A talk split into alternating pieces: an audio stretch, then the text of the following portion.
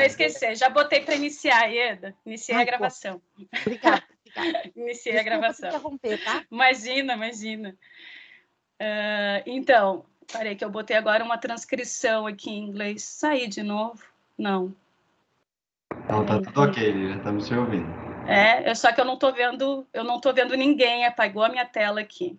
Cadê? Normalmente é assim. Quem, quem compartilha a tela não vê. Mas a gente te avisa se alguém falar, se alguém levantar a mão, alguma coisa. Mas que barbaridade, tá? Enfim. Adorei o barbaridade. Apagou tudo. Então, para trazer então essa questão da gente fazer um reconto, né? Assim, não vou citar todos os, os conceitos, a Marina citou Monk, citou Milton Santos, né, com relação à necessidade da gente entender os conceitos de território é, trazidos, né, que é um conceito muito polissêmico, né, tem alguns, inclusive, alguns autores que, que, que ressaltam né, que esse conceito de território é um conceito que, na realidade, responde à, à real problemática entre a sociedade e esse espaço, né, que é delimitado, né, que é esse território. Né? Então, a gente adentrar esses, a esses conceitos, eu só repassá-los, eu acho que é importante para a gente ir nessa, nessa, nesse trajeto, nesse caminho da, da, do, do, da vigilância é, da vigilância popular né, e da vigilância é, em saúde com base territorial. Né? É, fazer um breve, um, um, um breve é, contexto, contextualização histórica né, dessa questão da vigilância, né, que a gente tem uma história recente sobre esse conceito de vigilância em saúde, né? Esse conceito de vigilância em saúde é um conceito que começou a ser desenhado em 2009 e só está nesse formato que a gente conhece hoje a partir de 2013, né? Que é justamente esse conceito que fala que a, é, é, a, vigilância em saúde é esse processo né, de sistematização da coleta desse dado, da análise do dado, de como que a gente vai informar esse dado, né, visando um melhor planejamento para as ações e mediações das políticas públicas, tanto para a gente cuidar do processo de orientação do cuidado, cura, quanto promoção e prevenção das doenças. Né? Então, entender que esse é um conceito novo, e que a gente, se a gente ia um pouquinho, pouquinho antes disso, trazer que esse conceito de base territorial ele tem como marco histórico o próprio movimento é, da reforma sanitária na década de 70, né, que é essa questão do, do movimento é, das, da, das, da, dos setores, dos diversos setores da população brasileira pelo, pelo ensejo né, da, da democracia, é, vendo a necessidade das políticas é, chegarem nos seus territórios, né? Vindo de um de uma de décadas, né? De um governo ditatorial com políticas altamente centralizadoras, a esse movimento pela, pelo, pelo, pelo processo de civilizatório de retomada do processo democrático participativo no, no, Brasil, toma o nosso campo do setor da saúde como uma premissa, né? E aí nasce, né, com todo esse, todo esse processo, essa, o que consolidou, né, as bases da, da Constituição de 88 e, e definiu as diretrizes do SUS, nossos princípios doutrinários, que tem a descentralização, né, junto à participação e universalização como como princípios doutrinários do, nossa, do nosso sistema de saúde, né? E isso faz com que é, esse conceito de território, territorialidade, comece a ser desenhado como política pública, né? E aí a gente chega nesse, nesse campo, nesse lugar. É, eu vejo importante a gente também dar uma permeada, né? Da necessidade da gente se colocar nesse locus, né? Do, do território do território, é, região, território, territorialidade, equipe, estratégia de saúde da família e área distrita, né? Para a gente entender que é como se a gente tivesse com uma com uma lupa, né? Território, a gente vai focando, quando a gente vai focando, a gente chega lá nessa micro, nessa micro área que a gente já está tão acostumado a, a, a ver, né? Mas queria trazer também, e aí só reforçar a importância da gente pensar nesse território como um, um, um, lugar que um lugar que trabalha que trabalha essa essa questão da determinação social da saúde, né? Ou seja, um território que é um espaço limitado, político-administrativo, é uma área geográfica, né, onde tem várias, várias é, pessoas, fluxos, né, é, é, equipamentos, né, eu acho que a, a, Marina falava muito dessa, que o geógrafo é, trabalha muito essa questão da, espacial, da espacialidade, né, de identificar os pontos é, de determinados equipamentos, mas que a gente, é, quando traz a complexidade do conceito de território, a gente problematiza que esse território é um lugar de relações, né? Se relaciona com esse espaço físico e se relaciona entre si, né? E está permeado por toda essa, essa diversidade, tanto cultural quanto é, econômica e social, né? Então, é importante, e o quanto esse conceito da determinação social também vem dessa desse movimento em defesa da democracia, em defesa do direito à saúde, em defesa é, é, do, da formulação da política pública do, do SUS como ela é hoje. Né? É, é entender isso nos traz a importância do, do papel hoje da estratégia da saúde da família. Né? E aí, para ir já e, terminando a minha fala, no sentido de pelo que eu pude acompanhar da aula da Marina, eu vi o quanto vocês estavam angustiados com a diversidade dos sistemas de, de informação, né? O quanto que a gente não se enxerga quanto trabalhador e trabalhadora é, é, nos, na, nos, nos, nos, dados, né? Que a gente somente é, nós somos apenas, é, é, como é que se diz, transporte de informação, né? A gente a gente abre vários sistemas de informação, SUS AB, SUS VE, SUS Notifica, é, é, fichas de notificação compulsória, e a gente nunca consegue, quanto equipe, ter acesso de uma forma de uma forma inteligente ao dado na hora que a gente precisa, né? Não se dá nem o devido treinamento e a gente nem sequer sabe quais são as potencialidades de como que a gente pode ter autonomia de extrair determinadas informações desses sistemas de informação.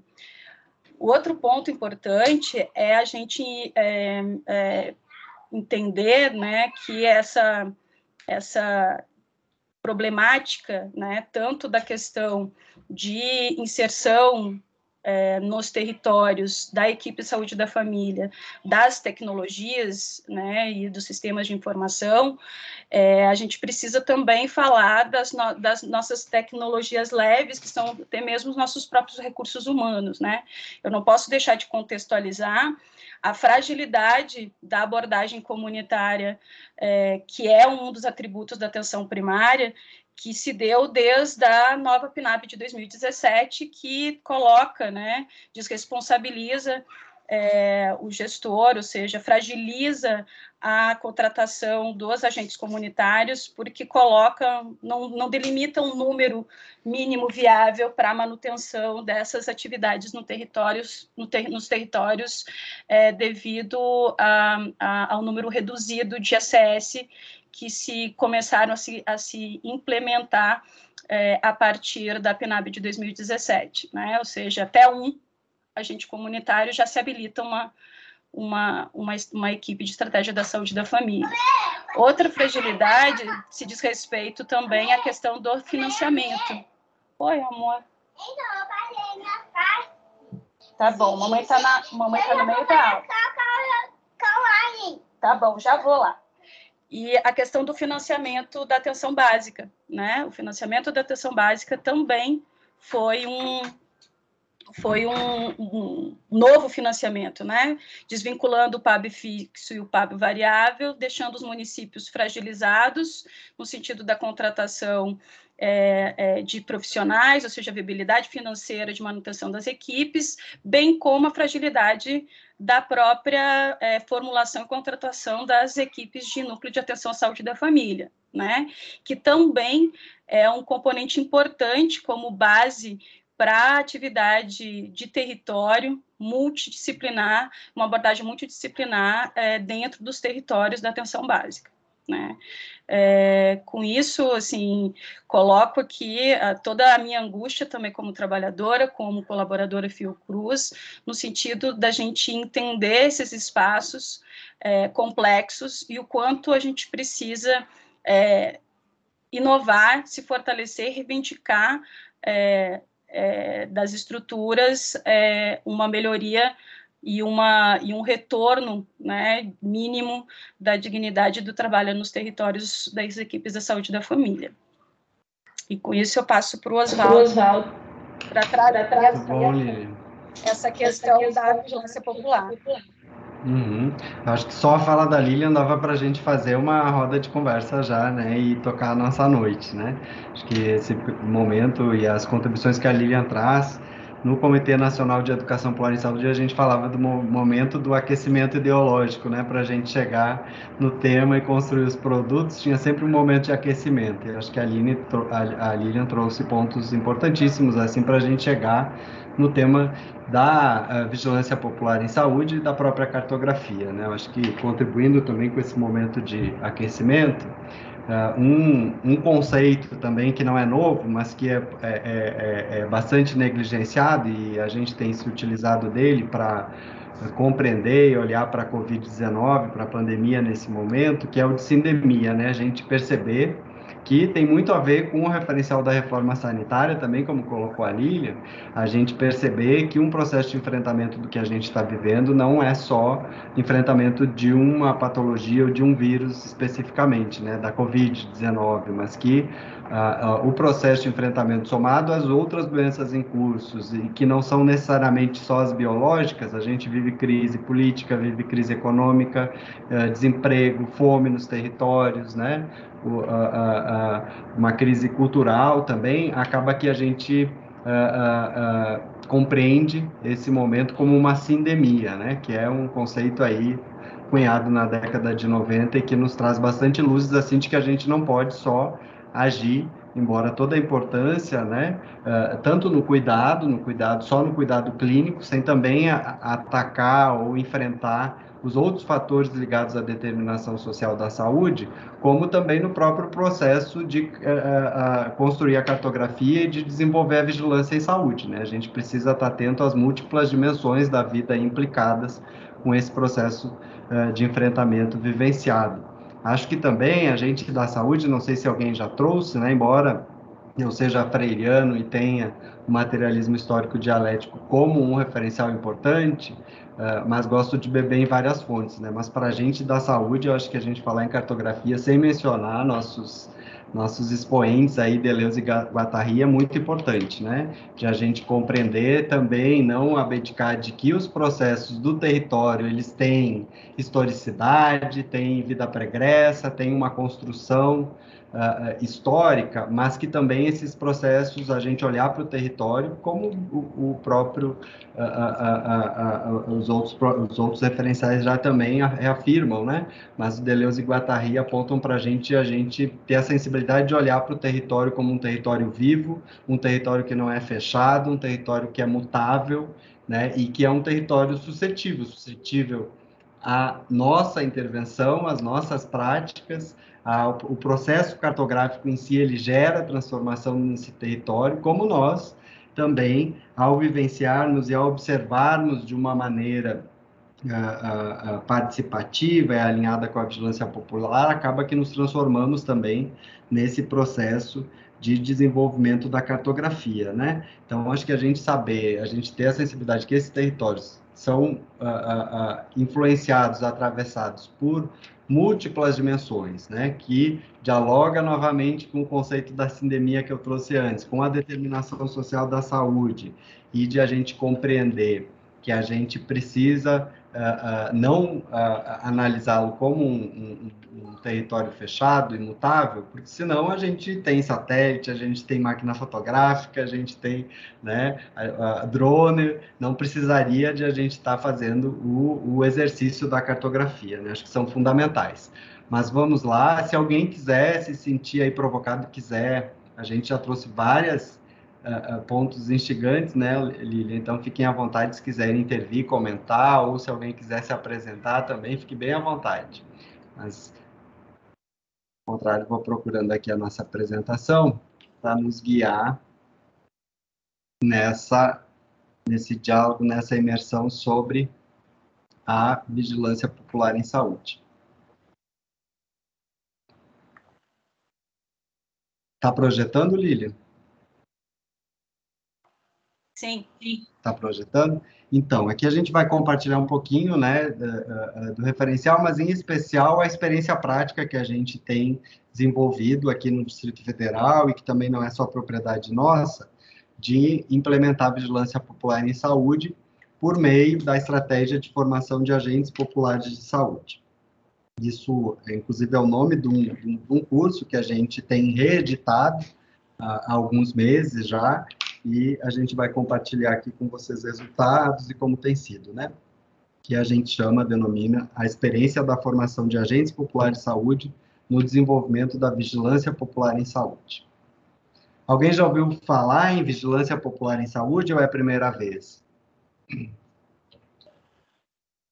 Alguém quer mencionar? Primeira. Primeira vez. Primeira vez. É. Então, esse. Oi. Uma janela apareceu uma mensagem aqui para mim, mas eu não vou. vou cuida aí a, os participantes, limpo se eu mexo aqui, cai tudo aqui também. Pode deixar, eu vejo. Eu, a, a gente está na era digital se fortalecendo, mas eu, eu sou ainda estou na era de Angicos, lá com o Paulo Freire, estou aprendendo cotidianamente. então, se eu me desestabilizo todo aqui, se eu vou fazer as duas coisas juntas. Mas, enfim, né, é um, é, parece ser um tema novo, mas a vigilância popular em saúde, ela também se confunde, né, esse conceito, com o próprio movimento da reforma sanitária, bastante imbricado com a educação popular em saúde, aí a gente lembra de Vitor Vala e tantos outros, né, que uh, uh, uh, trouxeram, hoje na atualidade a gente tem muitos autores e, e, e também militantes né, da vigilância e da educação popular que vem desenvolvendo o processo de vigilância popular em saúde. Mas, na verdade, surge lá na década de 70, né, a partir da organização de movimentos sociais que estavam mobilizados pelos impactos dos grandes empreendimentos de infraestrutura. A gente sabe que lá na década de 70, período da ditadura militar, a gente teve um, um aporte na infraestrutura de estradas, pontes, bastante intenso, né? A gente sabe, inclusive, de tudo, de todos os, os, os, os, desvios e etc., né, o saldo negativo, de quanto isso foi oneroso para a classe trabalhadora, os fundos de previdência, etc., que foram levados para essas grandes obras, mas não é o ponto aqui. É colocar aqui uh, esses movimentos, então, nos, nesses territórios que estavam sendo construídos esses empreendimentos, perceberam a importância de fazer um acompanhamento sistemático sobre a saúde, os determinantes sociais da saúde frente ao impacto dessas obras. Né? Então, ele vem desde a década de 70 sendo uh, desenvolvido.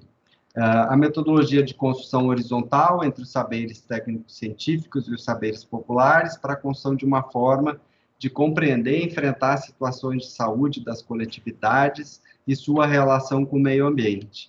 Então, busca, né, isso que é bastante chão de fábrica da educação popular, articular os saberes, né? Não é só o sanitarista ou o profissional da vigilância em saúde, o, o cientista, o pesquisador, mas ter essa sensibilidade da escuta, do diálogo com o território, com os saberes que estão naquele território, uh, e para além da articulação, construir novos saberes, né? A gente construir um olhar e uma compreensão compartilhada desse território.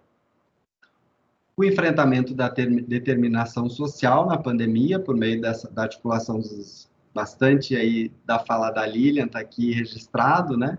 Por meio da articulação dos, dos referenciais da reforma sanitária, da própria epidemiologia, com a educação popular em saúde. Então, se assume um desafio de articular, colocar em diálogos múltiplos aspectos da vigilância, desde o controle de casos, a identificação das situações de risco, agora no momento da Covid, né? Quais são esses pontos? A, gente sabe que tem um padrão, mas cada território tem sua identidade, tem sua especificidade. Em alguns lugares, né? Ainda se continua preservando e continuando com o uso de máscara, outros a gente percebe, né, de que isso já foi abandonado as diversas dimensões que a pandemia traz como reflexo no ambiente e na sociabilidade. bastante presente também nesse momento, né, com distanciamento, isolamento, na qualidade de vida das pessoas, desde as sociais, econômicas, culturais, da alimentação, do trabalho, da renda, do saneamento, da segurança, saúde mental, enfim, aí todos os fatores infindáveis aí implicados com a determinação social da saúde. As fontes da epidemiologia crítica e da medicina social, conexão dos territórios com a saúde, tornando uma ação de saúde pública. E é aqui importante sempre a gente lembrar que isso nada é novo, né? Todas as, as epidemias, as pandemias que a gente viveu no passado nos deixaram ensinamentos que hoje a gente continua negligenciando, né? Desde o enfrentamento do tifo lá, com o Virchow, também com o Snow, na cólera, né? No enfrentamento da cólera, ele percebeu, né, lá na, a, a, mais de, acho que mais de 200 anos, né, agora eu perdi nas datas, mas de que não bastava, que uh, identificou que o, o, o, fator de transmissibilidade era a, a água, algo que era invisível, né?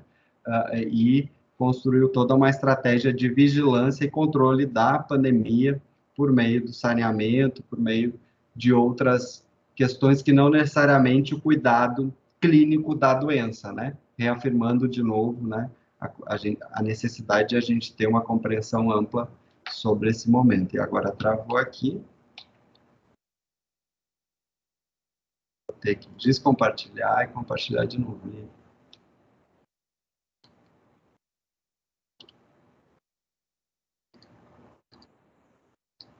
Lilian, tu vai intervindo aí também, viu? Fica à vontade. Conhece já. Tá tranquilo. Meu colega aqui que fala pelos cotovelos. Meu computador acho que está travando, vamos ver. Seguindo, né, alguns Uh, vou deixar não, mas está dando para ver, né? Não vou colocar em tela tá. cheia porque está travando. Uh, uh, alguns preceitos, né? Que são a, a, a ancoragem para a gente desenvolver a vigilância popular em saúde. Respe o respeito aos saberes e a cultura local, que já, de certa forma, a gente abordou lá na articulação entre saberes, construção dos saberes, né? Uma articulação entre saberes existentes no território, saberes técnicos científicos, no caminho de uma ação coletiva, que seja efetiva e traga impacto, especialmente por ser mais identificada com as estruturas e culturas dos territórios. Isso parece assim, ah, é narrativa ou frase pronta, mas é importante sempre a gente da saúde, nós somos experts em fazer diagnóstico, em uh, prescrever comportamentos, né? Mas quando a gente chega no território, é outra vivência, é outro contexto, é outra realidade, quando chega o professor Oswaldo lá, branco, que mora no plano piloto aqui de Brasília, lá no subúrbio, lá na, na, na, na, periferia da capital, que é a capital da esperança vista no país, mas na verdade é a capital da desigualdade, né? Isso quase ninguém sabe, mas a, a nossa capital da República é tem o maior índice de desigualdade do país. Então, a nossa periferia vive assim uma situação muito crítica. Né? E quando a gente chega no território, por exemplo, a, a gente uh, sensibilizar para o uso de máscaras, né? Daí vai falar com a juventude e colocar o risco, o risco de morte, que tá, para a gente às vezes é o maior dos riscos que possa haver, né? E aí a gente escuta, mas professor, a gente já vive com esse risco aqui permanente, né? A gente sai de casa e não sabe se vai voltar em função da violência, em função de todos os os, os riscos que estão colocados aí nos itinerários cotidianos para a gente estudar, para a gente trabalhar. Uh, uh, então, é algo que não ameaça tanto quanto ameaça para a gente. Então, como a gente precisa construir habilidade com esse território para fazer esse diálogo, para construir esses, esses convencimentos, essas sensibilizações que são necessárias, mas não dá para a gente chegar com prescrições, né? Não dá para a gente chegar com algo pronto, precisa ser, ter, haver essa interação. E no momento da pandemia, com o, o distanciamento, as pessoas, os territórios, as comunidades estão muito carentes né, desse diálogo, desse contato próximo. O único meio que tem de informação é a mídia, a televisão, e a mídia e a televisão, quando a gente fala ainda em mídias digitais bastante atravessada e marcada pela cultura negacionista aí que a gente tem, infelizmente, propagada pelo próprio governo federal, né? Então, a referência no conceito de deslocamento estrutural, esse é um conceito aí que uh, uh, já bastante utilizado, mas acho que Marielle Franco utilizou na tese dela, uh, trazendo a periferia para o centro, a partir de estruturas que possam interconectar e construir com a contribuir com a construção de uma política pública de base comunitária. Então, é ter esse lugar da iniquidade, esse lugar que tem maior vulnerabilidade, para o centro da roda, né, para o centro da meta. As políticas têm que partir daí e não do, do plano piloto para a periferia, como eu falava antes. A politicidade do cuidado e a busca da emancipação, então, promover o sentido de pertencimento das pessoas ao SUS e sua identidade como cuidadores. Um importante desafio colocado na atualidade é a desconstrução do pensamento mágico, fortalecido pelo, por esse movimento negacionista que a gente já mencionou, né? Então, uh, o que, que a gente acredita como politicidade do cuidado hoje? A gente vê a população bastante defensora e aclamando o sistema único de saúde, os trabalhadores, mas ao mesmo tempo a gente vê que não há uma, uma politização, esse SUS, essa marca ou esse direito à saúde, a, a população não está do nosso lado quando a gente vai defender financiamento, a população não, porque vive uma situação limite cotidiana, né? Não, não é culpabilizá-los, mas a necessidade de nós, cada ação educativa, pedagógica que a gente realizar, eh, de combate à Covid, de qualquer outra situação de promoção, educação e saúde, a gente buscar construir essa ampliação do olhar também sobre o que é esse SUS. A importância de ter um SUS público, né? Que o direito à saúde, ele só tem garantia e perenidade se a gente tiver um SUS realmente gerido de forma pública, com trabalhadores concursados, porque a população hoje não tem essa sensibilidade, essa compreensão, né? Se alguém chegar dizendo que se privatizar uh, vai ampliar o acesso, uh, uh, vai todo mundo atrás e, e achando que está defendendo o SUS, né? Então, alguns pontos aí da necessidade de a gente trazer essa questão da politicidade, né, para a ação da vigilância também a leitura da realidade, que é o óbvio, mas assim, do que, que a gente está falando, né? Que a necessidade de pensar para além da conjuntura em que dada população está inserida no território, pensando, né, de que a realidade, assim como o território não é fechada, ela é passível de mudança e a nossa ação é passível de transformação, uh, que o processo precisa estar integrado, seus atores, os agentes populares precisam estar atentos e conectados com as lutas gerais em curso. Né? Então, é, é, a macro e a micropolítica caminhando de maneira uh, articulada. Né? Praxis pedagógicas em, ruptura com a educação bancária, eu acho que a gente já mencionou de alguma forma, a necessidade né, de a gente não só prescrever, a gente estar comportamento, mas a gente uh, uh, transformar esse saber acumulado em ação, né? Deslocamento, inclusive trazer a periferia para o centro, né? Fazer com e não fazer para. A problematização, uh, que é ao se, então, a vigilância, ao se caracterizar como uma ação que visa o empoderamento dos territórios, agrega a intencionalidade de uma ação sanitária de controle da pandemia, sim, e uma ação educativa dialógica que visa instigar as potencialidades do território. Então, a, a, a, gente identificar o que, que tem, seja de prática de cuidado, seja de poder de mobilização, de articulação, de construção de redes solidárias naquele território, para construir a estratégias de superação do momento, né? É um processo instituinte, aqui é importante a gente falar, porque alguns referenciais que vocês forem encontrar vão dizer assim, não, a, a vigilância popular só se dá no ambiente do território só protagonizada pelos movimentos sociais, não tem a ver com instituições ou com gestão, né? Mas sim, a visão que a gente defende é essa que a gente costuma chamar de pé dentro para fora, né? Que é um processo instituinte. Então, a Fiocruz, no caso, ela apoia o processo de vigilância popular em saúde, a Secretaria de Saúde do DF, né, que não é uma política ainda intrínseca, é uma, uma disputa em curso, uh, mas se um um dia a Secretaria de Saúde do DF vier a implementá-la, ela sabe que ela não pode fazer sozinha ou sem essa construção compartilhada, sem ter uma governança compartilhada desse processo, porque senão não é vigilância popular em saúde, né? É permeado pela atenção entre o necessário respeito à autonomia dos indivíduos, dos territórios, coletivos e experiências com a busca de fortalecimento das políticas públicas, no sentido de que sejam mais identificadas com a realidade cultural local e tragam respostas reais né, às demandas vivenciadas nos territórios. Assim, espera-se que a vigilância seja considerada incorporada ao processo de trabalho das equipes de atenção básica. Então, a, a, a, essa integração, né, serviço de saúde com os territórios é algo elementar para a vigilância popular em saúde que a gente defende. Leandro, quer fazer algum comentário? Então, eu queria, eu queria colocar justamente é, da aula da Marina que eu acompanhei, que é, alguns colocaram é, a dificuldade de, é, de entender como é, que, como é que se dá o processo, o processo cartográfico em si no âmbito da atenção primária, né, no sentido dentro desse território da estratégia de saúde da família.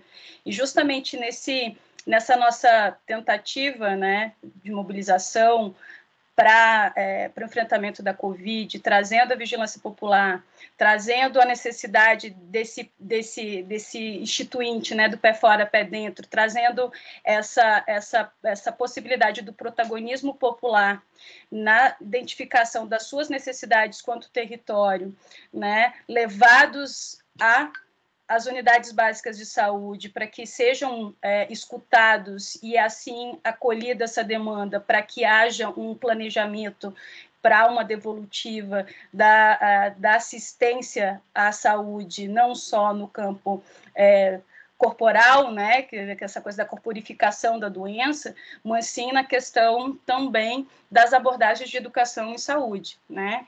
Então entender que essa parte também perpassa por um, por um outro instrumento, que é justamente essa questão do planejamento estratégico situacional, que é justamente a necessidade das equipes é, entenderem a real necessidade do território para, assim, começar a abordar é, e cuidar desse território de acordo com essa necessidade. É claro que a gente tem essa questão da uh, hierarquização, uma política que ela tem um, uma, uma, um comando único, mas que tem as, as premissas de algumas orientações técnicas de como abordar os protocolos, quais são as quais são as prioridades da atenção básica, né? O que que a gente tem? Às vezes a gente a gente tem a complexidade é, às vezes, da atenção primária não está colocada no nosso sistema de informação, na nossa ficha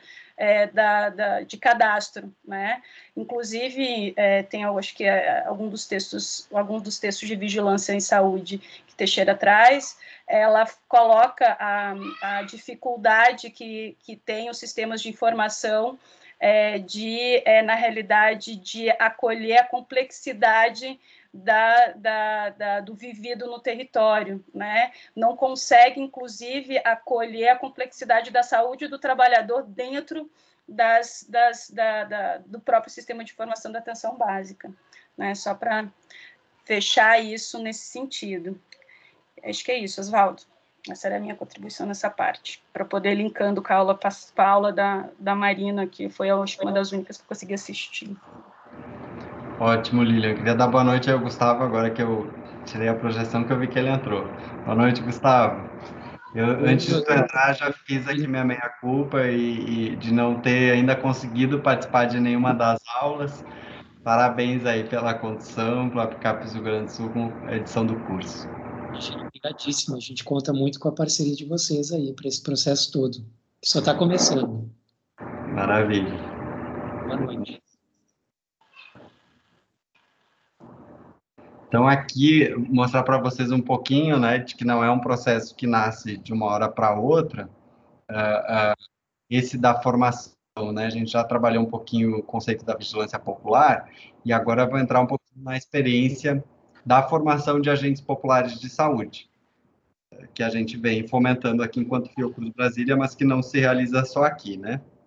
Mas dentro desse processo todo de mobilização e articulação dos territórios, que de alguma forma ou de outra acontecia, mas era algo muito tímido na ação institucional da Fiocruz, era muito restrito a determinado projeto ou perfil de determinado pesquisador, enfim, no processo de enfrentamento da pandemia com a, a instituição da PICAPES, isso se transformou um centro da meta, né? Necessidade de a gente mobilizar e construir de forma participativa. Daí, nesse sentido, a gente realizou um fórum popular uh, uh, distrital de saúde, teve aí três uh, momentos. Lilian teve bastante à frente aí da coordenação do fórum, junto com o Conselho de Saúde do DF, onde a gente construiu todo um plano de enfrentamento da pandemia por meio da escuta de cada regional de saúde, Aqui a gente não tem cidades, né? São cidades administrativas, são regiões administrativas, e a gente construiu, então, a escuta uh, em cada uma dessas regiões, e, e, e, o saldo final foi um plano popular de enfrentamento, onde nesse plano aparece essa necessidade do que a gente está defendendo aqui muito explícita, de estar tá tendo ações de, de, de, de, base territorial, de construção com os territórios, né? E a formação de agentes populares. Muitas lives aconteceram, né? Um dos desdobramentos também é edição aqui no início bastante centrado com um dos territórios aqui da periferia de Brasília, que é o da estrutural. Vocês devem ter ouvido falar já no meio da mídia aí, onde a estrutural abrigava o, o, lixão de Brasília, né? Agora esse lixão foi extinto e a gente tem uma usina de reciclagem e essa comunidade bastante uh, uh, uh, vulnerável empobrecida é uma das mais carentes aqui do DF, né? No processo de enfrentamento foi uma das mais sensíveis aí à Covid-19. E dentre a ação que o professor Wagner, em especial, já coordena de implementação nesse processo de cooperação integrativa, de inteligência de base territorial lá na estrutural, um, um, um, fruto desses dispositivos tanto que se criou foi um fundo de resiliência solidária, né, que hoje já não é só da estrutural, é de todo o DF. Ou seja, é, não só doações financeiras, mas estimular a economia solidária, as trocas, as redes, para estimular as instituições, as, os movimentos, as práticas locais aí de cada território nesse processo de enfrentamento. A formação de agentes em, si, a gente fez, no início a expectativa era que fosse um curso para o DF, mas a gente, ao lançar na nossa plataforma, acabou que a gente teve muitos estados inscritos, né? E o curso, como uh, eu falava antes, não é uma idealização específica nossa Fiocruz Brasília, mas ele tem um, no seu histórico, né, a, a, a, a construção compartilhada com muitos movimentos. Aqui no Distrito Federal, com a ANEPS, que é a Articulação de Movimentos e Práticas de Educação Popular em Saúde, a Central de Movimentos Populares, o, o, o MTD, que é o Movimento dos Trabalhadores e Trabalhadoras por Direitos, a rede de, de, médicos e médicas populares, que Lilian faz parte, o GT de Educação Popular em Saúde da Brasco, os, o Conselho de Saúde, enfim, uh, uh, uh, Levante da Juventude, bastante protagonista, que compõem aí o, o Comitê de Vigilância Popular aqui do Distrito Federal. E essa experiência iniciou lá em Pernambuco, na verdade, da formação de agentes, onde também a Fiocruz Pernambuco teve envolvida bastante na, na, na pessoa da professora Paulette Cavalcante, em parceria com o movimento Periferia Viva, que aqui no Distrito Federal se denomina Mãos Solidárias. Né? O objetivo, então, da formação de agentes é contribuir com a implementação de ações de vigilância por meio do apoio pedagógico à formação e à atuação de agentes populares de saúde no enfrentamento da pandemia. Quem são esses agentes populares, né? Uh, e vale sempre referenciar que não é um competidor com a gente comunitário, não é uh, um, a desconstrução de uma política tão cara para a gente e desse, dessa categoria profissional que eu acho que ela é uh, estruturante né, da estratégia de saúde da família, da atenção básica.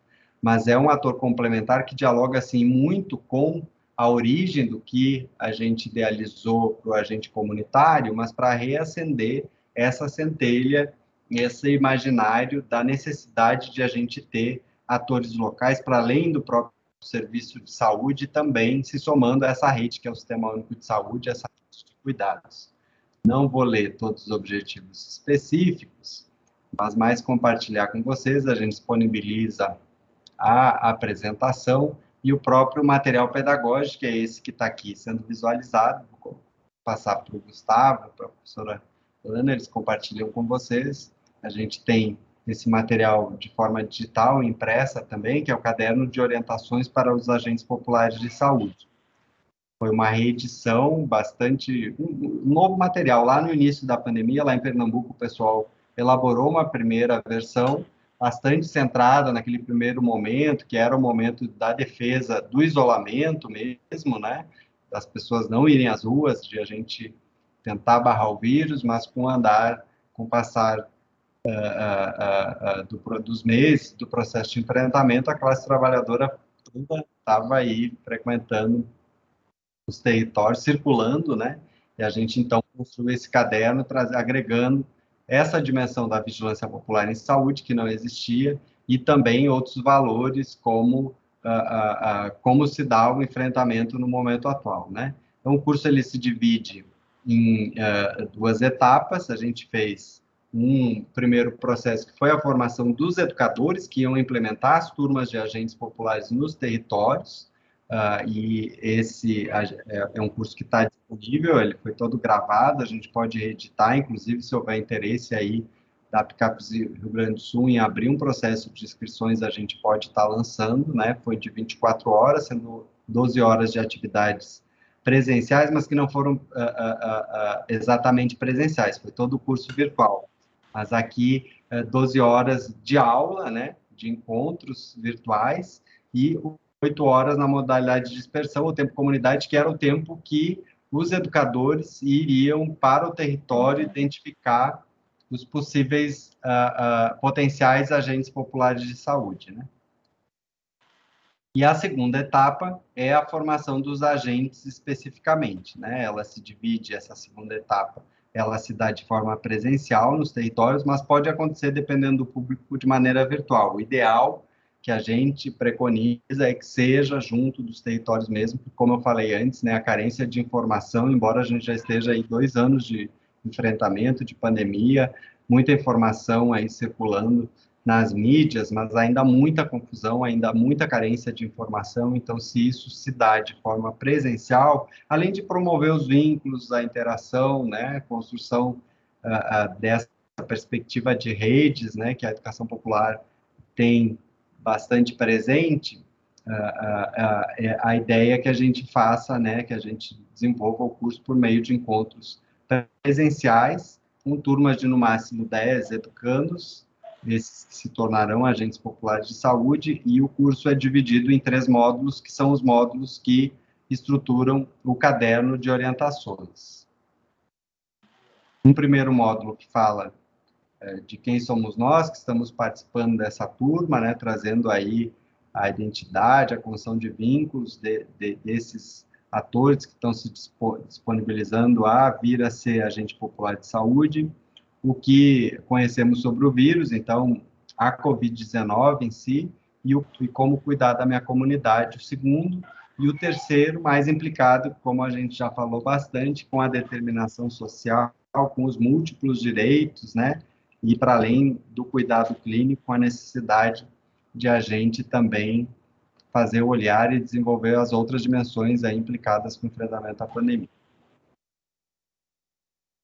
Aqui só um retrato de todos os estados que participaram, foram acho que 17 estados e a gente teve 220 inscritos dessa primeira etapa. Essa apresentação é da primeira etapa. A gente já lançou umas duas outras, mas daí com atores só do Distrito Federal.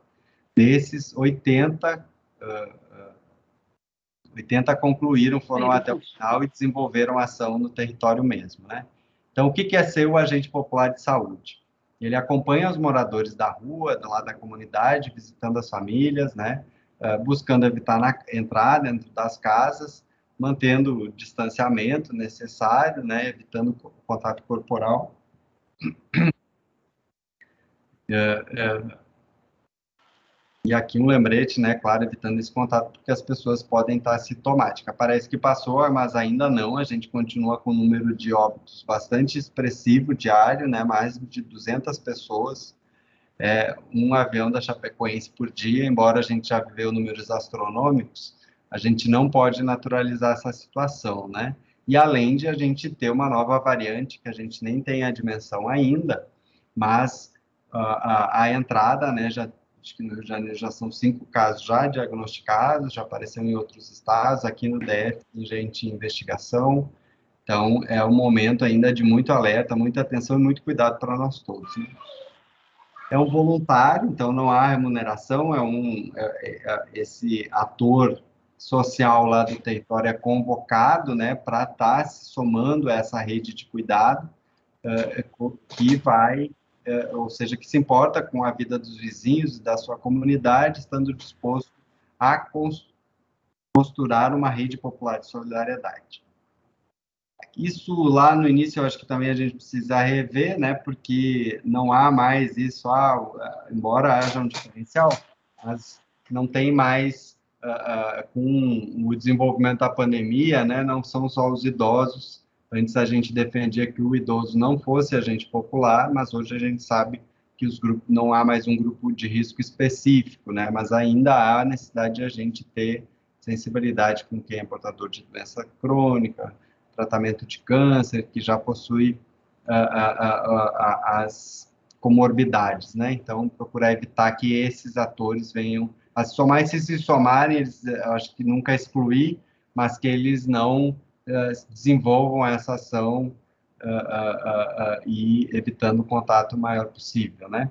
Algumas experiências que a gente teve aqui no Distrito Federal, a gente fez uma formação na comunidade do Sol Nascente, que fica em frente à estrutural, um outro território, inclusive, mais jovem que a estrutural, mas de muita de muito empobrecimento, e lá a gente formou uma turma com 12 atores, né, que algumas fotos dessa formação, especial eu e Lilian, que tivemos mais à frente dessa experiência.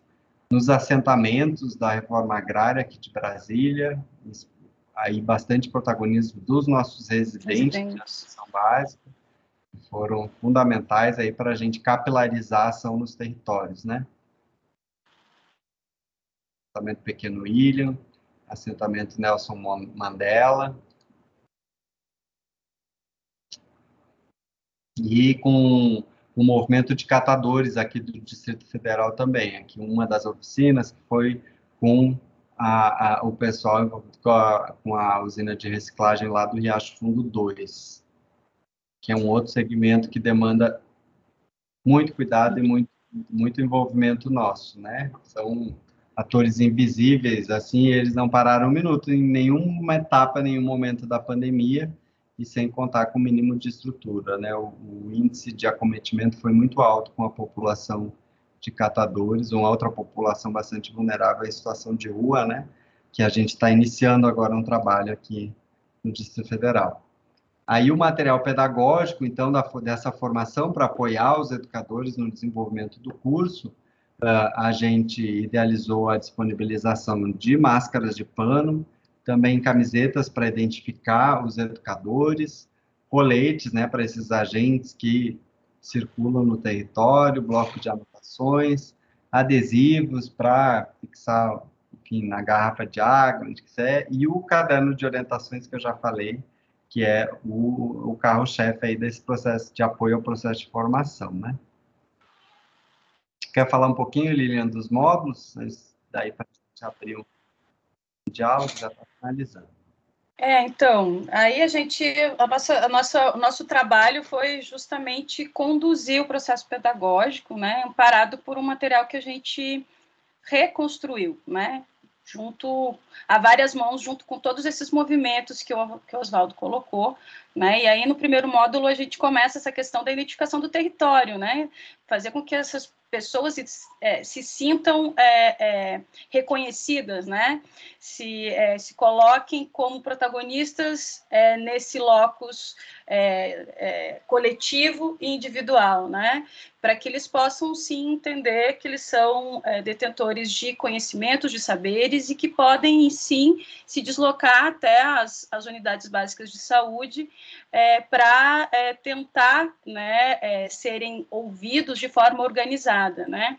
É, eu queria colocar que o Oswaldo colocou essa questão do que é o agente popular. Né? O agente popular é o que a gente é o, é o ansejo da reforma sanitária, que é a organização do nosso tecido social, né? a organização dos territórios em busca dessa cidadania participativa, né? dessa, dessa democracia participativa é, que define é, o marco e o, o do, da reforma sanitária e o marco da própria, da própria consolidação do SUS. Né? Então, começa com, esses, com essas perguntas né, que a gente trabalha, conhecendo é, é, qual é o papel desse agente, como é que agem as vacinas, quem deve se vacinar, onde e quando tomar a vacina. Então, primeiro começa com o reconhecimento desse território, e aí depois o sentido de pertencimento, e aí vão entendendo a complexidade desse território no campo, do, no campo da saúde, né?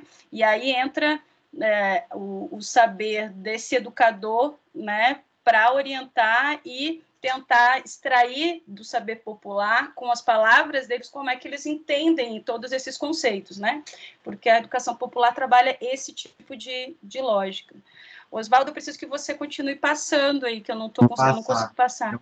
Aqui, só para mencionar também, Lilian, né, a importância desse, e eu acho que a gente tem sido super exitoso, mas graças a esse sistema tão grandioso e o trabalho de cada um, cada uma de nós trabalhadores, e um processo de conscientização que é patrimônio já fruto do Sistema Único de Saúde. Saúde. Né? A gente tem 80% da população vacinada com a primeira dose, em torno de 60% com a segunda é um índice vitorioso no contexto internacional e sabendo que a gente tem uma, uma política negacionista em curso, né? Então, acho que é uma vitória, mas ainda é um desafio permanente, né? Uh, uh, uh, hoje, dois anos de enfrentamento, ainda a gente tem dificuldade, por exemplo, de fechar a fronteira, de, de, de exigir o certificado de vacinação nos aeroportos, né? Então, é, é um descontrole total e a população fica totalmente aquada e perdida frente a essas informações, né?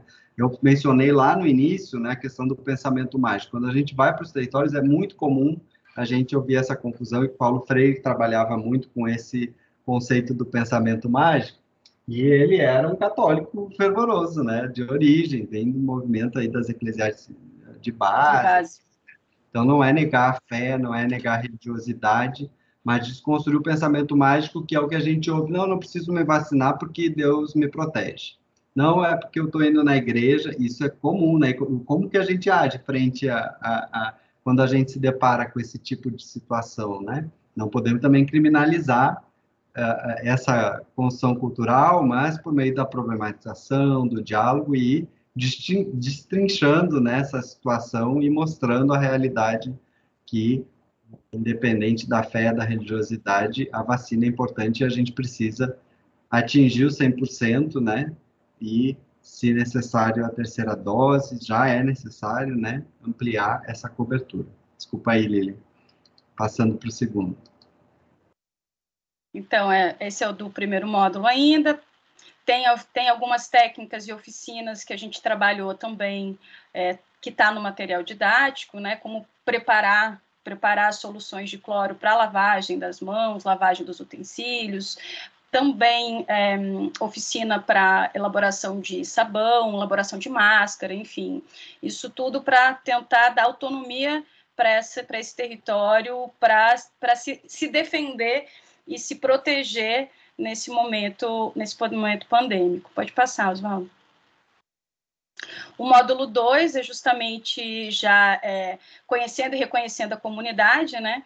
Então, começa já é, o entendimento, e aí essa questão da, da como é que se diz, da, da, do entendimento cartográfico espacial dos equipamentos, é, dos equipamentos públicos ou dos equipamentos sociais que tem nesse território, né? E aí vem é, a identificação é, dos, de quem são os cuidadores populares, quais são os serviços do SUS e do SUS que contam, que contam nesses territórios, né? Qual é o tipo de, de comunicação que se dá dentro desse território né? quais são os equipamentos culturais, quais são as potencialidades existentes de, de, de realização e de produção de, do cooperativismo popular e da própria é, estímulo à economia solidária. Né? Então, tudo isso é, a gente aborda nesse módulo, né? também através de oficinas. Pode passar, Oswaldo para a gente ser mais rapidinho. E é isso, né? Então, assim, são falando sobre as práticas populares do cuidado, é, quais são os tipos, né, que, de, de práticas nesse território que eles, que eles, que eles é, é, partilham e compartilham quanto comunidade, como é que eles convivem ou estão convivendo com as perdas das, das, das pessoas nesses territórios, né, como, é que, como é que se dá os cuidados é, no transporte público, né, no trajeto de, do trabalho para casa e da casa para o trabalho. Então, isso tudo também a gente trabalha nas oficinas.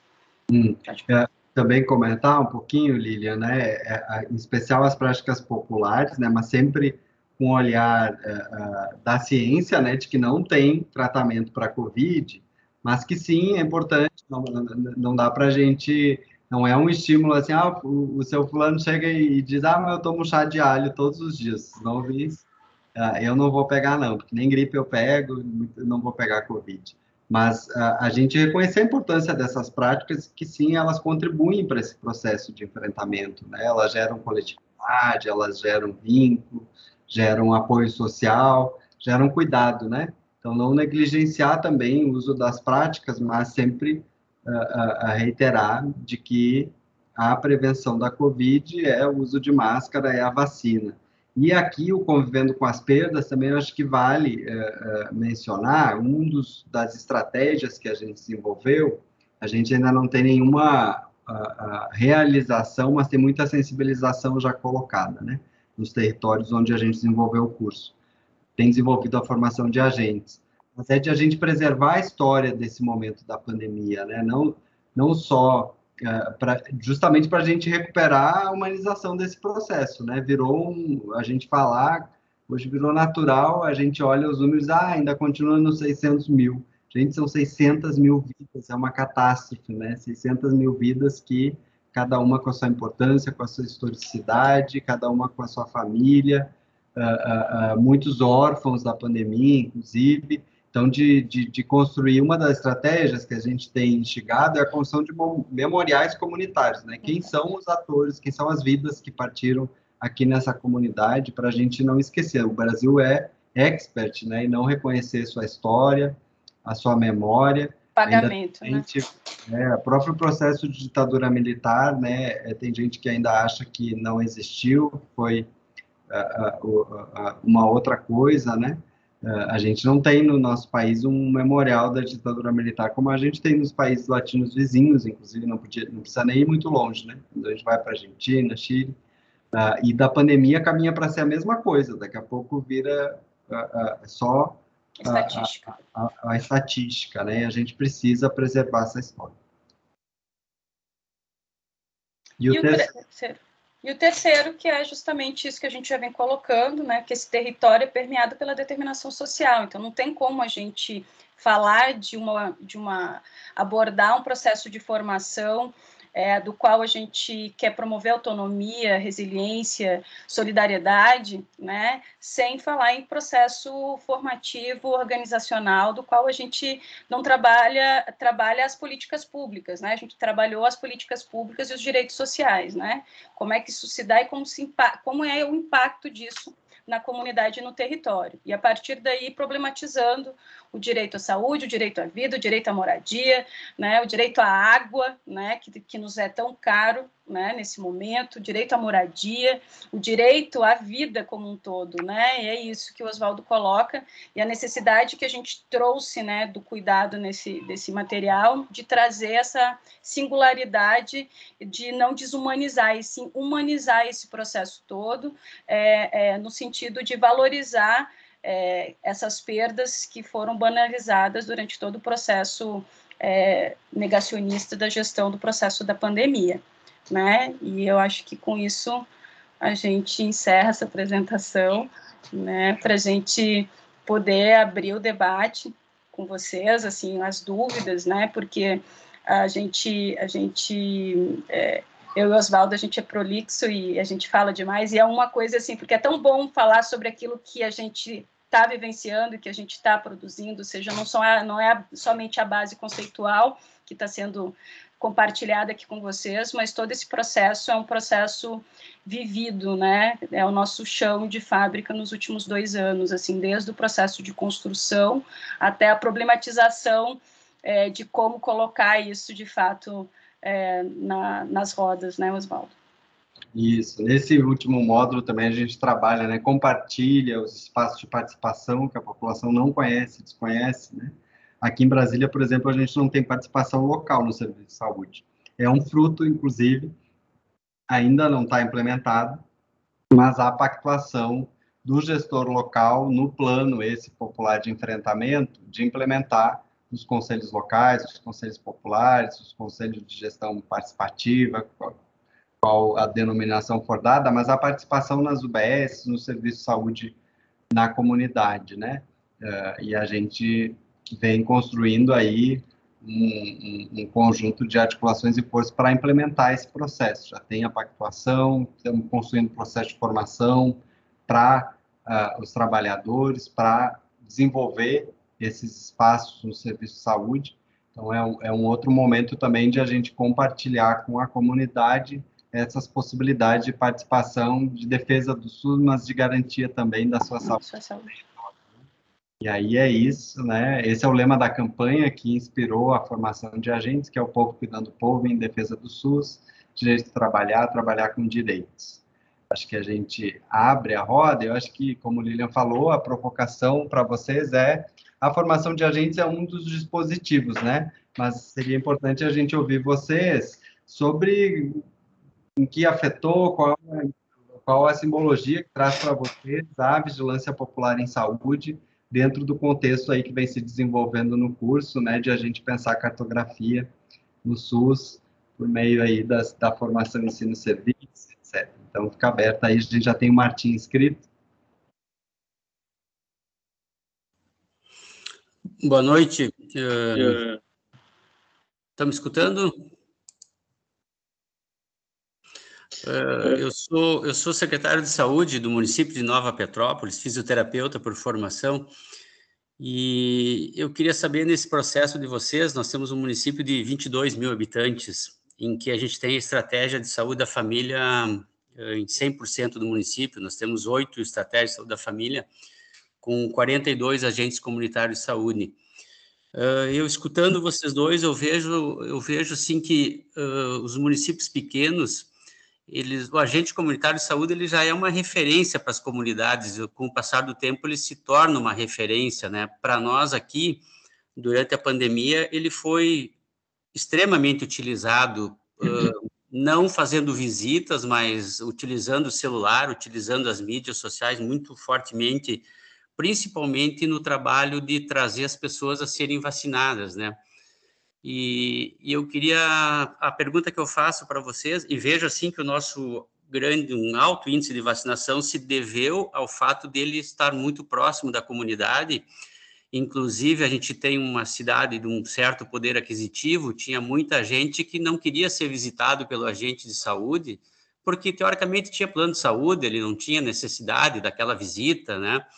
E, e, mas como a gente exigiu o cartão SUS, muitas pessoas não tinham o cartão SUS, então passaram, a gente sempre nas vacinações, a gente dizia que precisava ter o cartão SUS, senão não seria vacinado. Então houve, através disso, também uma grande procura pelas, pelo agente comunitário de saúde, ele acabou se fortalecendo muito nesse trabalho. A pergunta que eu faço nessa questão de vocês, a experiência de vocês da, da, do agente popular de saúde, Uh, nessas comunidades que vocês tiveram essa experiência piloto, o agente comuni tinha agente comunitário, ele estava junto nesse processo, como é que foi a inserção dele nesse trabalho aí, e parabéns aí pela, pelo esse trabalho de vocês, que eu acho que é super importante a gente qualificar as pessoas das comunidades, com certeza.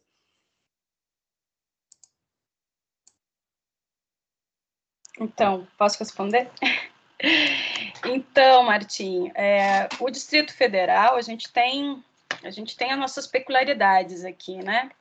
Com relação aos agentes comunitários. Nós temos um déficit é, histórico de agente comunitário, então, com a nova PNAB, a gente é, retirou equipes que tinham cinco, seis agentes comunitários e sair distribuindo por equipes. E aí, então, de, de uma equipe completa com cinco agentes, eu fiquei com um e cinco equipes constituídas com um agente comunitário. Então, a abordagem comunitária, ela ela é bem complexa aqui no Distrito Federal, nesse sentido. A gente comunitário não tem esse, esse papel. O Distrito Federal é, é bem diferente da a, a, o processo organizacional, administrativo, a, da, da gestão do SUS no Distrito Federal não é um parâmetro nacional, né?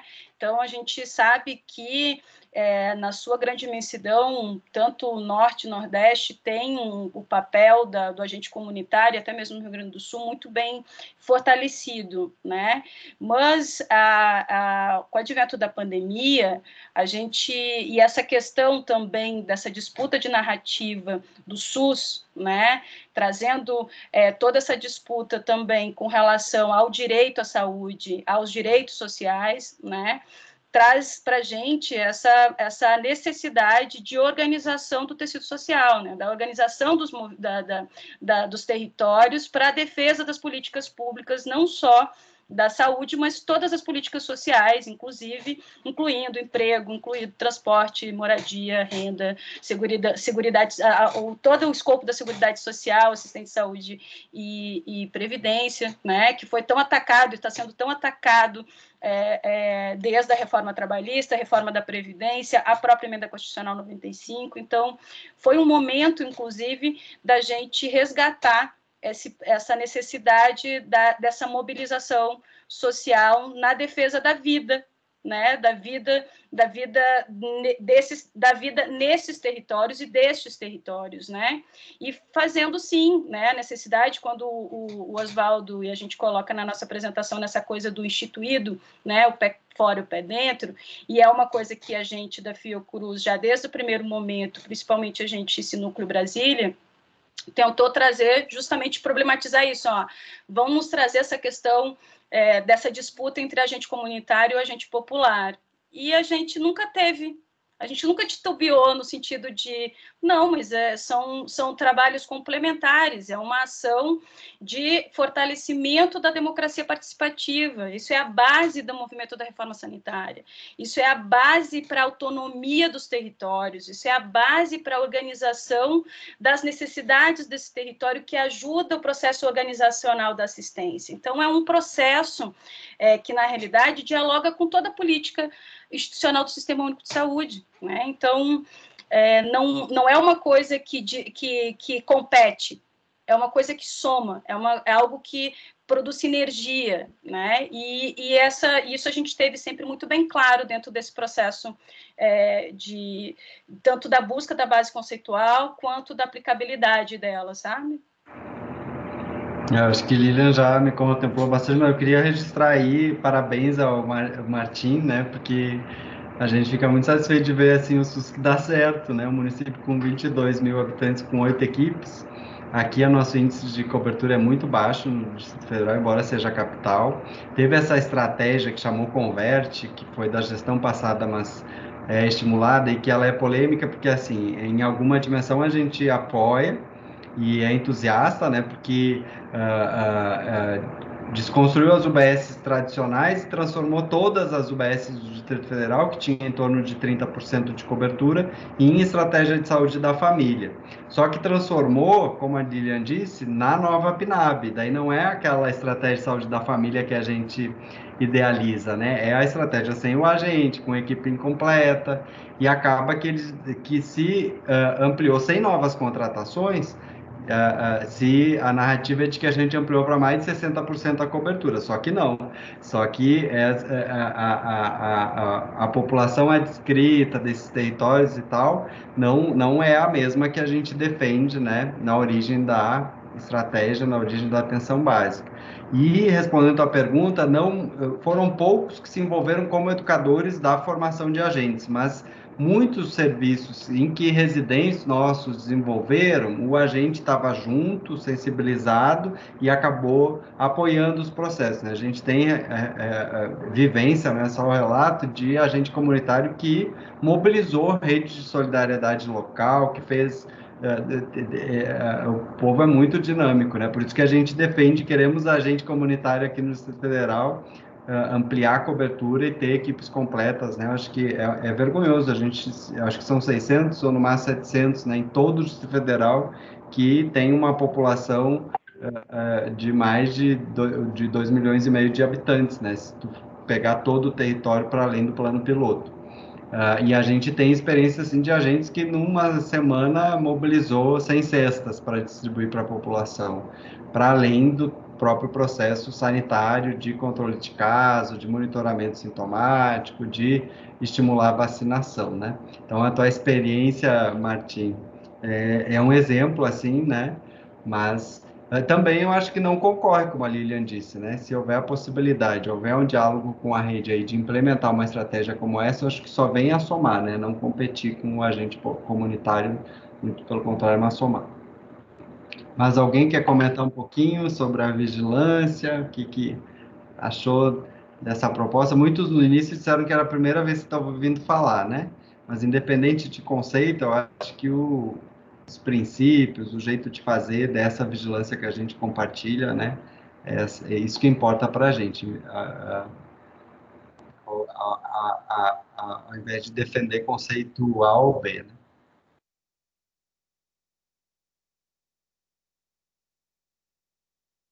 Gustavo perguntou perguntou aqui no chat até que ponto o agente popular é legitimado pelos serviços de saúde e sua atuação é validada no contexto do território. Então, é, justamente é isso. A gente fala que os agentes, os agentes populares, eles são mobilizadores desse território.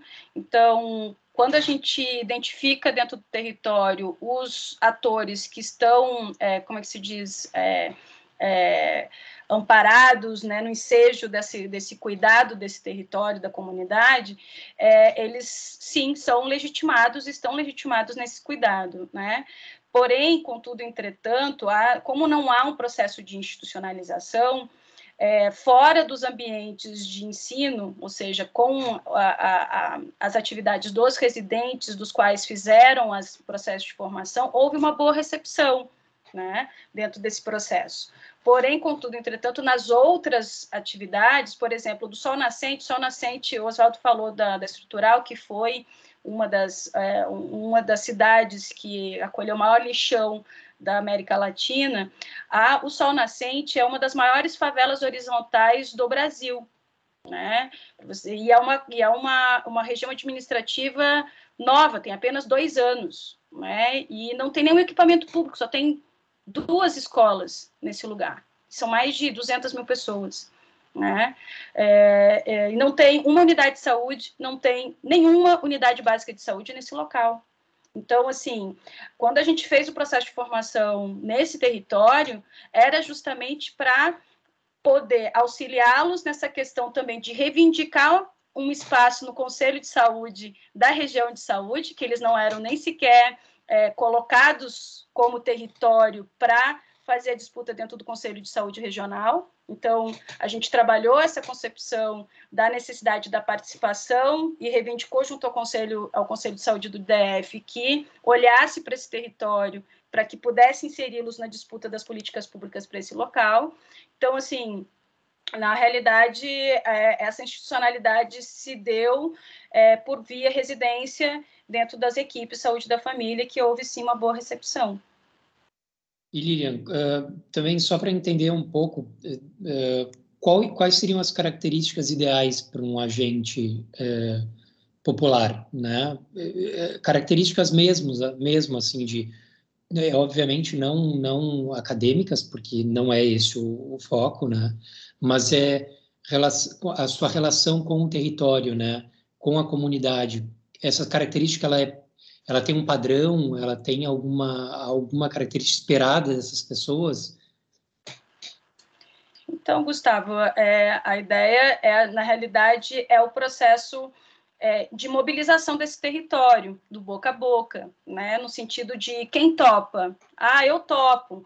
Quando, como a gente estava, como a gente está organizado em movimentos, né? Então a gente a gente construiu esse processo todo do processo de formação. A gente tem, a gente tem uma comissão político-pedagógica da qual nós, como Fiocruz e eu também como movimento social dentro do movimento de rede de médicos e médicas populares, mas outras entidades e movimentos populares, tanto do DF quanto também algumas entidades do próprio movimento da reforma sanitária, como o SEBS, a, a, até mesmo é, a Abrasco, a, o, o, o, o, sindicato, sindicato dos enfermeiros, o sindicato dos enfermeiros, não é, Oswaldo? Não, é, o, é a Associação Associação de Enfermagem, né? A BEM, Associação de Enfermagem. Associação Brasileira de Enfermagem de enfermagem, né? Então tem várias entidades que comporam, compuseram conosco esse processo de, de formação, né? Então alguns movimentos como como a, o Levante da Juventude tinha muita muita ação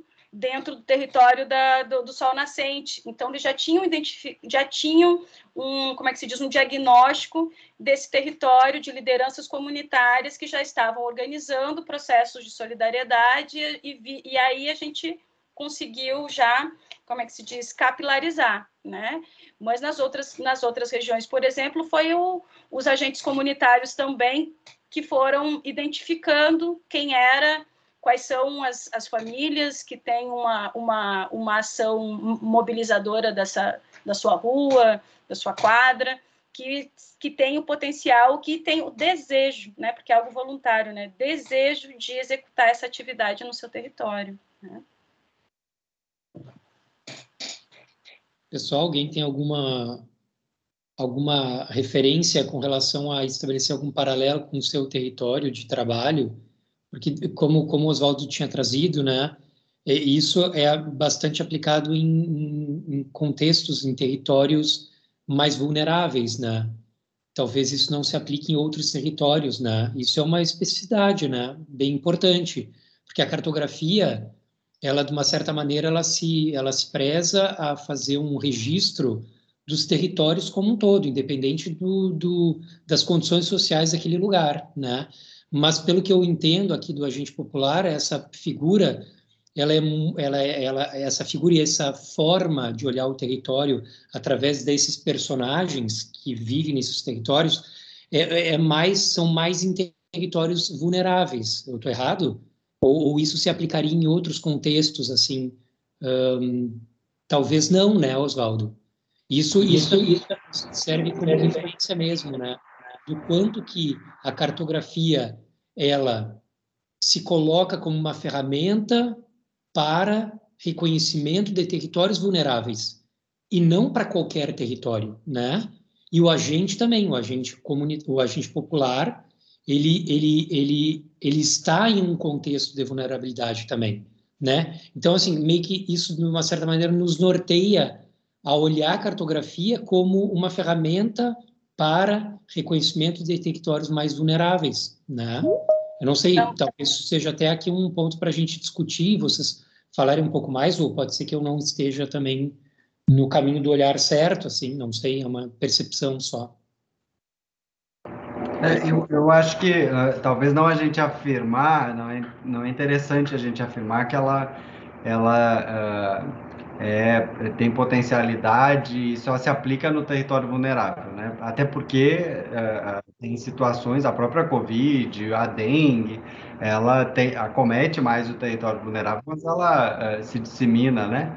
Uh, uh, então, acho que não seria interessante a gente afirmar. Mas sim, eu acho que por priorização, por equidade, a gente buscou e uh, uh, se envolve, tem uma, uma, uma afetação maior com os territórios que têm maior vulnerabilidade, porque são, são os que mais sofrem, né?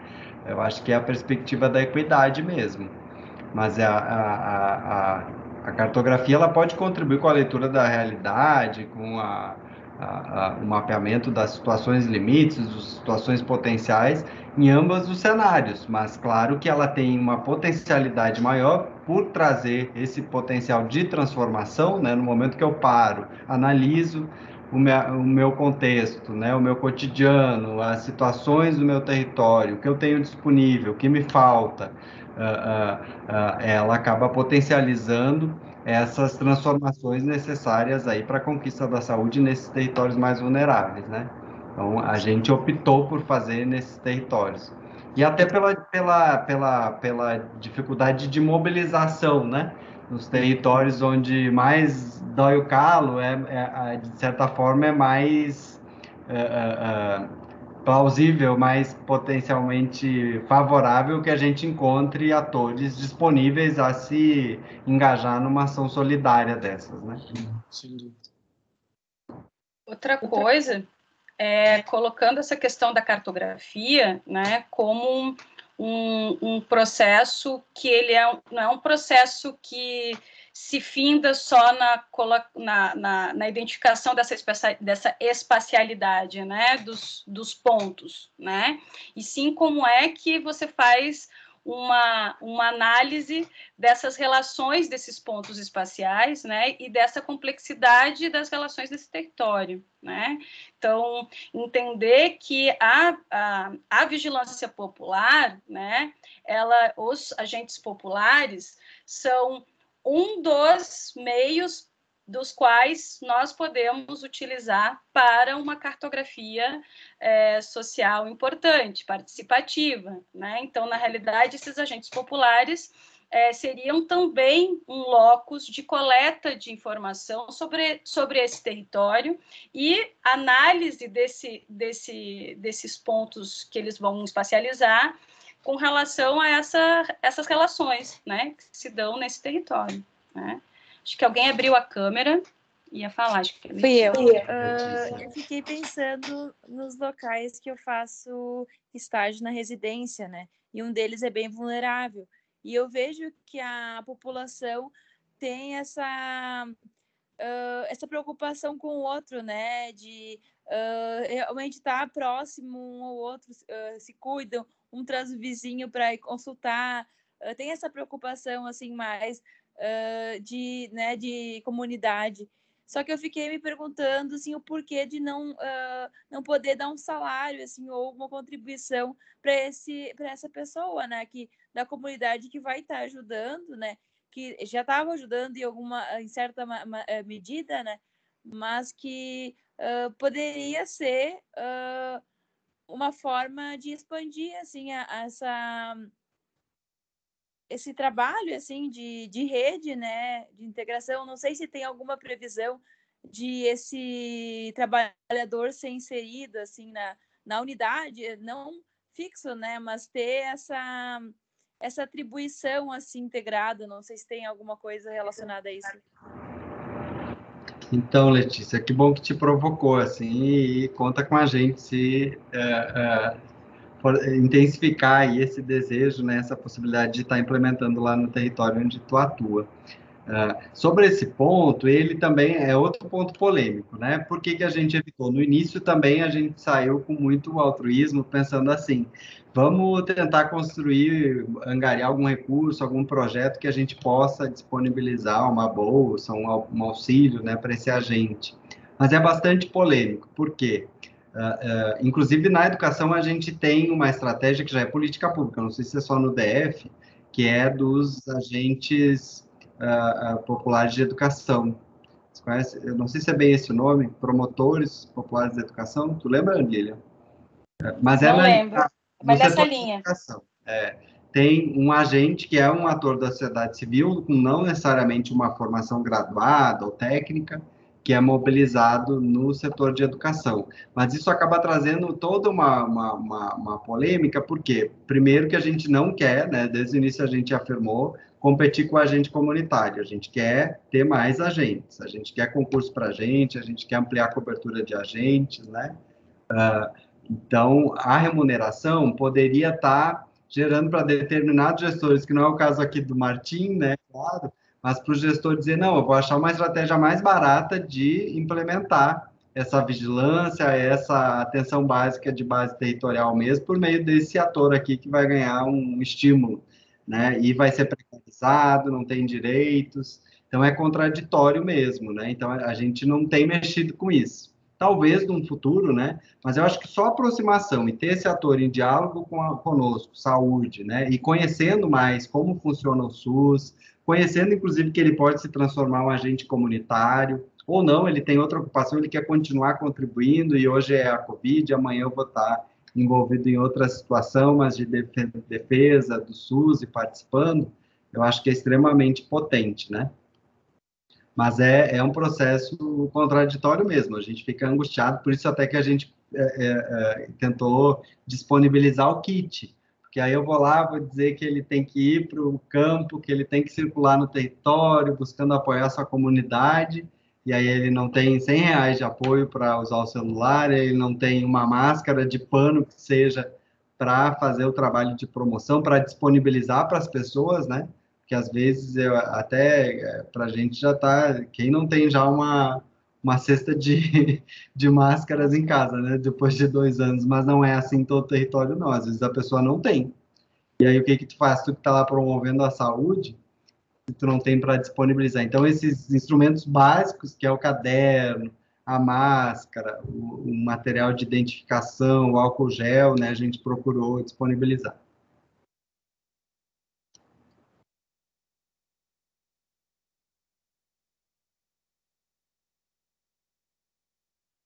É, só para contribuir com esse debate, a gente, é, inclusive, a gente, é, essa, essa questão, e aí a gente é, de entender que, na realidade, esse processo de mobilização do agente popular é um processo, é um, é, dentro dessa, dessa problemática econômica, né, que, que, que, assolou todo o país e principalmente as populações mais vulneráveis, a gente via como um, um ponto importante é, de remunerar no primeiro momento, né? Mas aí, assim, né, todos muito todos muito fortalecidos e defensores da, defensores da reforma sanitária, então a gente também trouxe, né, come, eh, começamos a refletir em, em, em, voz alta, né, sobre a necessidade, mas como é que a gente promove a organicidade do território, né, como é que a gente resgata esse processo de mobilização de pertencimento do território dessas comunidades como um processo de ação política de cuidado e uma ação política de avanço pela reivindicação dos seus direitos, né? Então, trazer esse tema também para discussão no processo de formação é em busca do engajamento, do engajamento social na luta e na defesa das políticas sociais e principalmente na política da política do sistema único de saúde, né?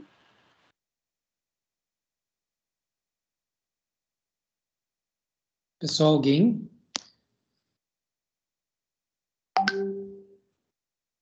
Só queria agradecer pelas devolutivas, né? E agora eu entendi realmente a proposta de vocês, assim, mas talvez no futuro uh, possa ser, né, implantado, né, uma não uma desvalorização do agente comunitário de saúde, mas ter os dois, uh, dois trabalhadores da saúde, assim, ajudando e integrando, né? Martim, acho que levantou de novo a mão. Tá sem áudio, Martim. Ah, eu, eu, eu, eu, isso, eu, disse que eu estou me coçando aqui porque tem umas coisas que, que fazem a gente refletir, né? Eu acho que o objetivo dos, dos cursos são justamente esses, né? De dar uma cutucada na, no, teus, no teu comodismo, de repente a gente já faz coisas aí que a gente poderia uh, pensar diferente ou agir diferente, mas eu vejo, Oswaldo e Lilian, talvez realmente uma grande dificuldade das equipes chegarem lá na ponta, né? Eu acho que a gente propor uh, um trabalho com de educação popular, ou educação das comunidades, ou chegar lá perto das comunidades, mesmo a gente no município pequeno, eu acredito que está cada vez mais difícil, né? E eu vejo que a pandemia, ela, ela claro que para vocês desenvolver esse trabalho, vocês usaram uh, um momento assim crucial do mundo, né, que foi essa questão do Covid, de muita incerteza, muita insegurança. Mas eu vejo assim, eu tive a oportunidade de ser secretário muitos anos atrás e a gente conseguia fazer controle social nas comunidades, nas nossas unidades básicas de saúde com uma facilidade imensa. E hoje, claro que a gente tá, vai ter que resgatar todo esse trabalho, porque na realidade a gente acabou todo mundo se fechando e, e ficando mais em casa mesmo, e acho que o receio, o medo de, de juntar e de estar fez com que esse trabalho uh, ficasse mais difícil. Mas, por outro lado, nessa coisa de me coçar, Gustavo, eu fiquei pensando assim, bah, eu estou no município, eu estou no município, talvez um poder aquisitivo melhor, né, na questão de população vulnerável, mas eu quero só dar um dado para vocês que me fez pensar muito, uh, que é, a gente fez agora, uns dois meses atrás, junto com uma, com uma aluna da Unicinos aqui, um, um, levantamento do peso das crianças de 4 a 5 anos até o do, era do, da educação infantil até o nono ano do ensino fundamental. E a gente percebeu que só uh, foram avaliadas né, em torno de mil a 1.200 crianças.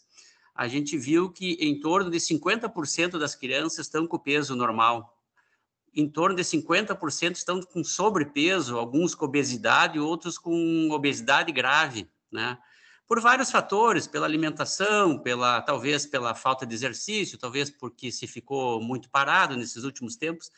Mas só para dizer, Gustavo, que talvez nessa linha aí a gente tenha que, claro, são uh, políticas de saúde que a gente tem que estabelecer, né? Mas olhando para um lado de uma população talvez não tão vulnerável, é, são questões que a gente tem que, tem que abordar e, e, os trabalhadores de saúde como um todo, e também os profissionais da educação, e de certa forma eh, todos os agentes públicos teriam que se preocupar, porque para nós isso aqui já está se tornando uma pandemia. E acredito que muitos municípios, essa questão da obesidade infantil realmente está tomando um, uma dimensão muito grande. Só fiquei refletindo nessa questão aí de, de, vulnerabilidade, que talvez a minha vulnerabilidade seja outra, né? Uh, no sentido de o que, que é um, um, um ambiente vulnerável uh, nessa questão da cartografia social aí, né?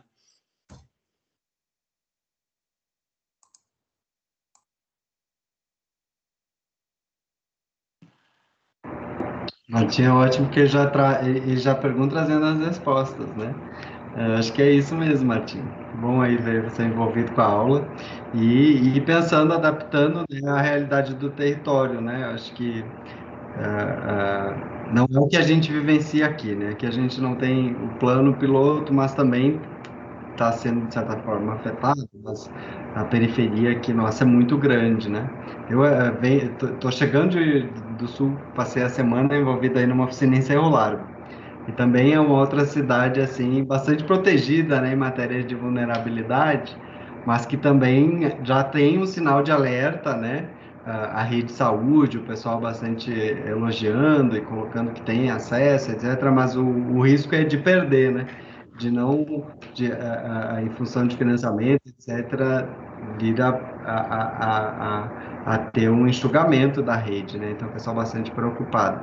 Mas essa questão da alimentação, uh, todo o território tem suas, suas vulnerabilidades, né? Independente de situação econômica ou de empobrecimento, mas cada território guarda, né, suas, suas situações aí que precisam ser identificadas e adaptadas, como tu está falando, né? A obesidade é algo que é transversal tanto na população uh, uh, uh, vulnerável, quanto também na classe média, na classe alta, né? Inclusive, a gente tem uma residência saúde do campo e a gente tem uma imagem, né, que o campo, toda aquela imagem bucólica, que o campo é um lugar protegido, todo mundo se alimenta bem, todo mundo se exercita, o ar é puro, nada a ver, né? Às vezes o produtor rural produz, comercializa e vai na quitanda ali, anda 5, 10 quilômetros para ir na quitanda da estrada para comprar salgadinho para os filhos. Né?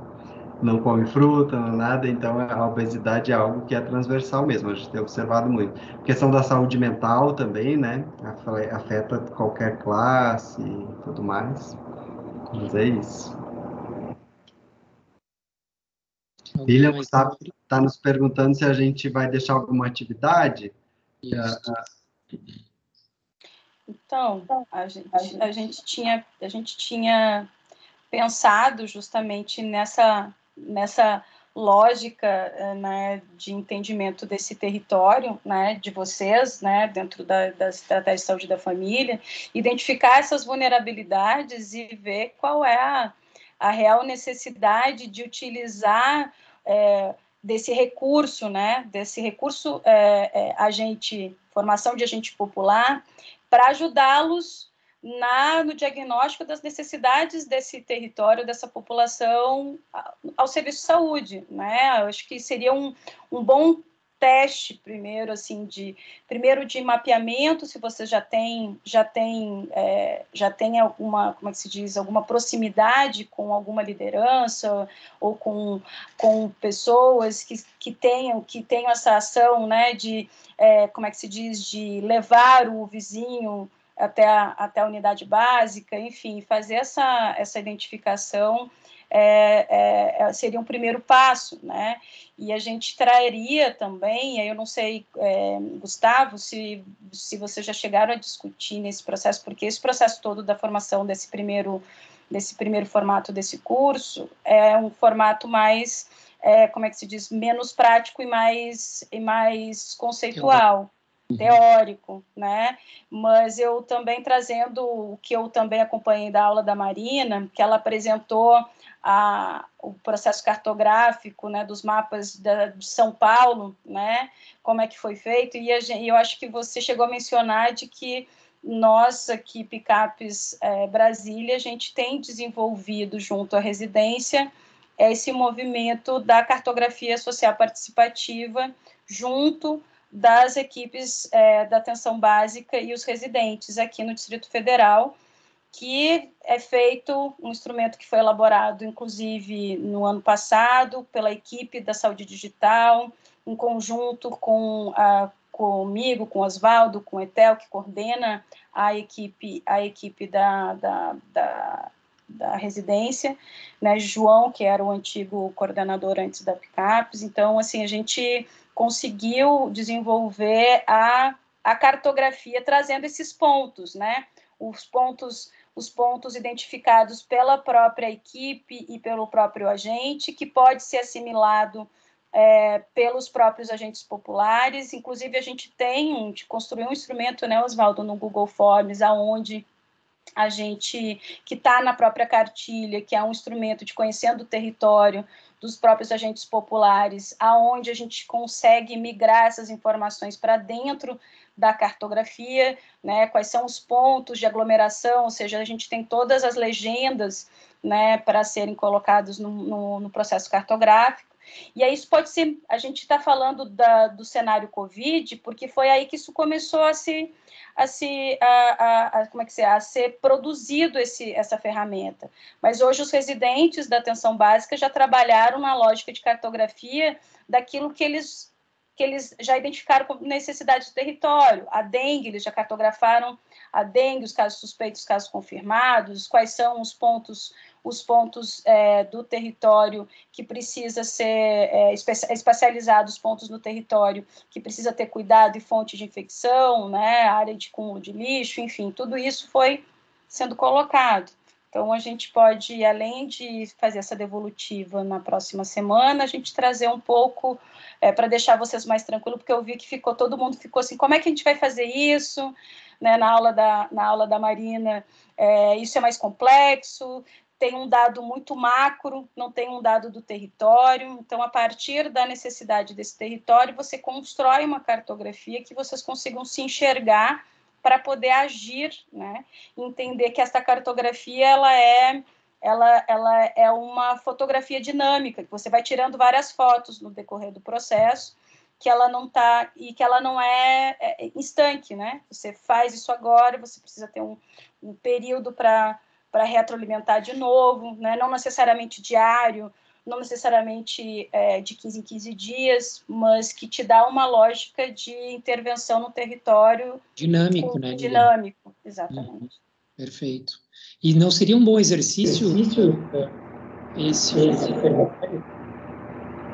é, é, é muito complexo? Eu acho que não, mas daí, é, é, daí o, o, o, instrumento, né, como a Lilian sugeriu, Gustavo, a gente traria para a próxima aula, mas como a tarefa, e inclusive na daí a gente redige e passa, porque é isso, no AFA da aula a gente registra depois na hora de desenvolver a gente já se confunde o que, que é mesmo para fazer. A é, gente é. registra e passa aí para o Gustavo compartilhar com todos e todas, uh, mas eu acho que é algo bem simples, assim, de identificar agora, de maneira no, no papel mesmo, para relatar na próxima aula, Uh, se identifica alguma entidade, alguma associação ou ator no seu território que tem essa potencialidade de estar tá desenvolvendo uma ação territorial junto com a equipe, e também uh, uh, eu acho que é isso, né, de identificar e os potenciais, se acha que tem potencialidade de implementar a formação de agentes, como a gente disse, é uma possibilidade, mas é obrigatório, né?